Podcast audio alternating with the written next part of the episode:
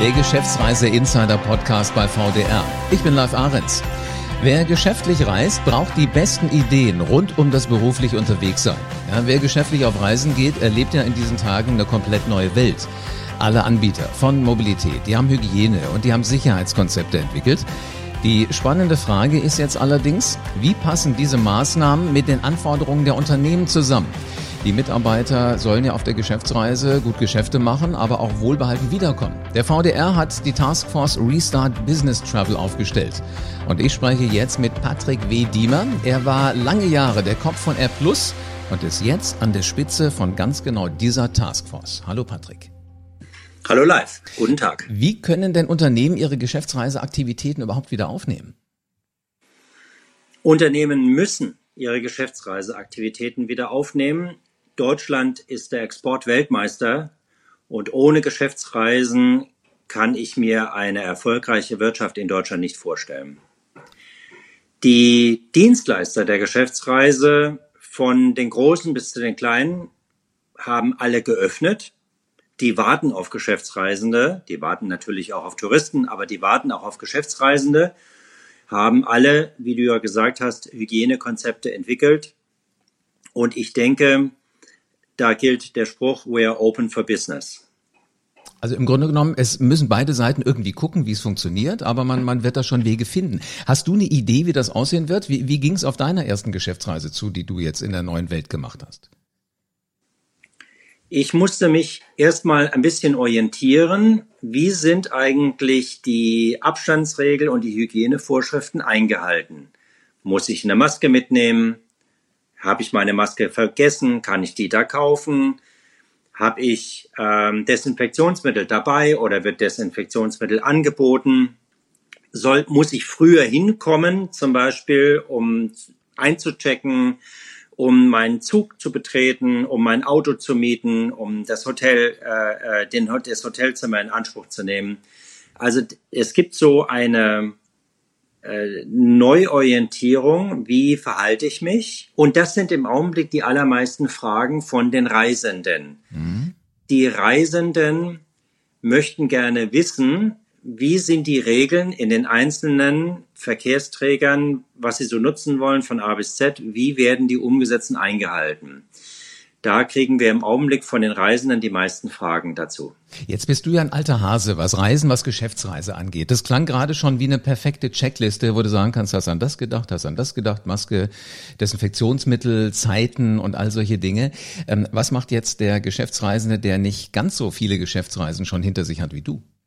Jetzt kommt das Unternehmen ins Spiel. Das Unternehmen hat eine Verantwortung für seine Mitarbeiter, das nennen wir auch die Fürsorgepflicht.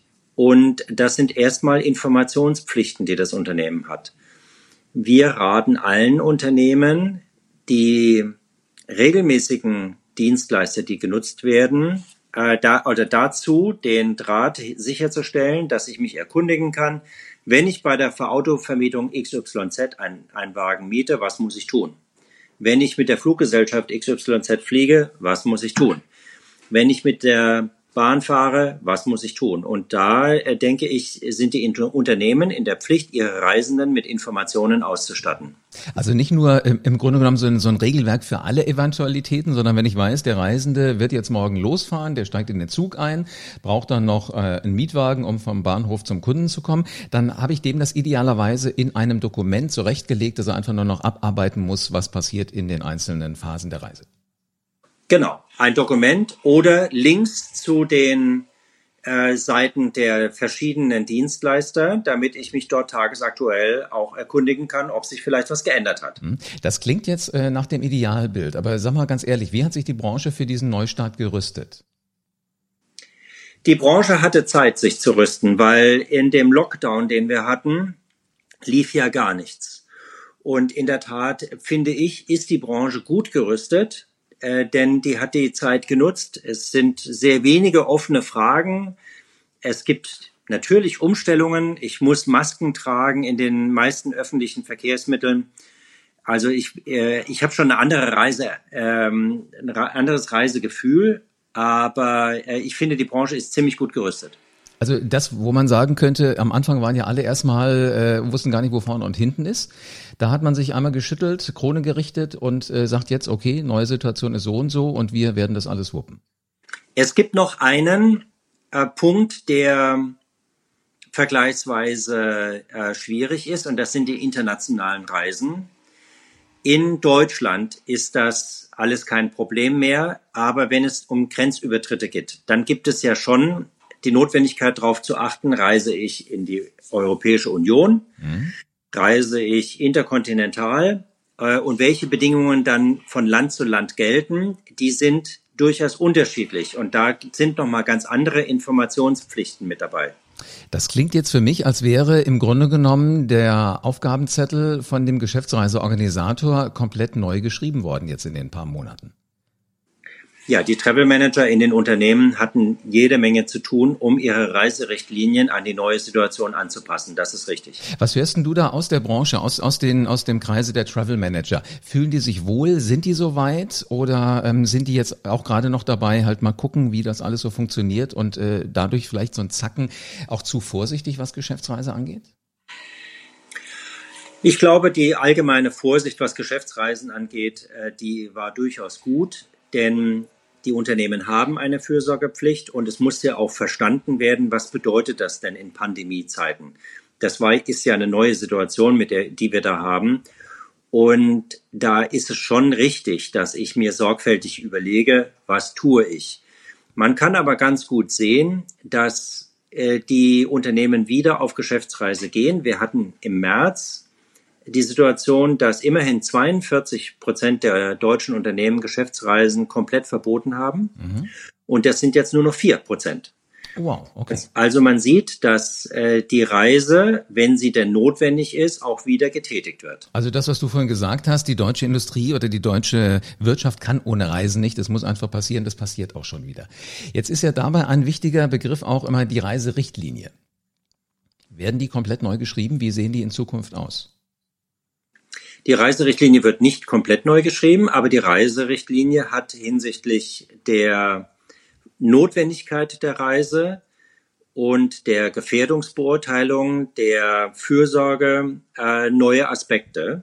Es gibt Unternehmen, die beispielsweise ihre Reisenden mit so einem Sanity Kit ausstatten, wo ich halt Masken mitnehmen kann, äh, wo ich Desinfektionsmittel bekomme etc.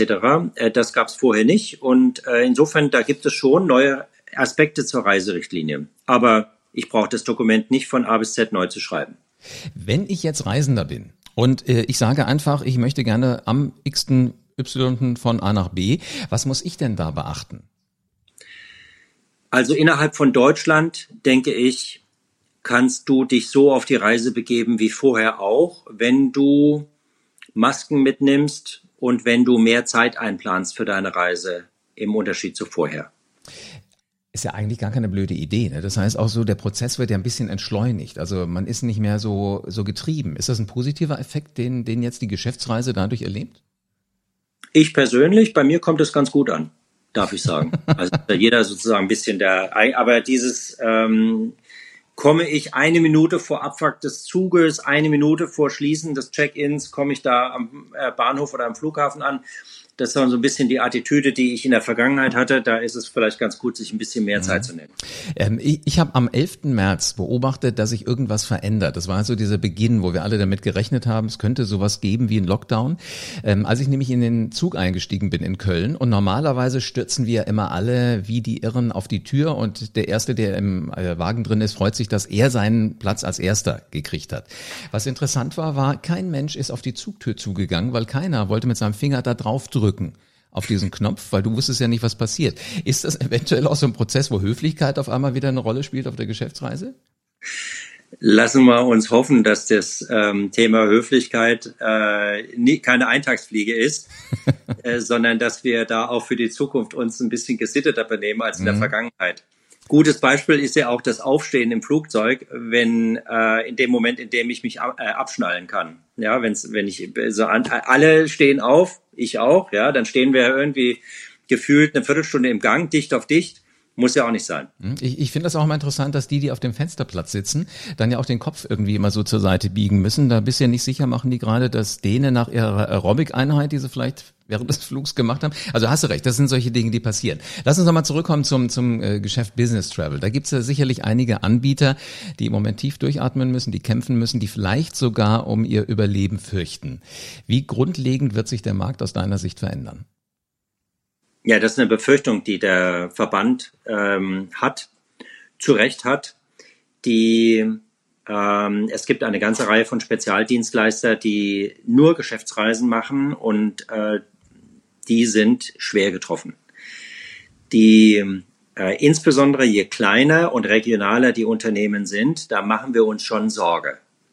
Und ich denke, da sind die Unternehmen gefordert, ihre Dienstleister vor Ort auch weiter zu bedienen. Mhm. Und jetzt diese Situation, äh, in dieser Situation äh, ihre Dienstleister vor Ort, das können ja Hotels sein, das können lokale Taxiunternehmen sein oder was auch immer, äh, oder auch Technikdienstleister, ihre Dienstleister weiter zu unterstützen, damit, wenn wir wieder eine Normalsituation haben, wir wieder ein gesundes Wettbewerbsumfeld haben. Jetzt ist ja der VDR der Verband schlechthin für Geschäftsreise. Wie helft ihr denn den Mitgliedern in dieser aktuellen Situation? Also ganz praktisch ist es so, dass der VDR den Travel Managern hilft bei der Frage, wie kann die Geschäftsreise wieder losgehen. Da gibt es Leitlinien, die kann ich auch benutzen, um meine Reiserichtlinien zu ergänzen.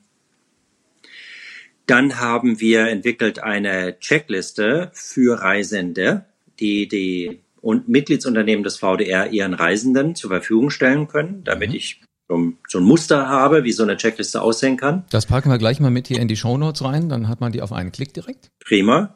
Und natürlich erhebt der VDR auch seine Stimme in Berlin und Brüssel, um eine äh, Liberalisierung der Geschäftsreise zu ermöglichen.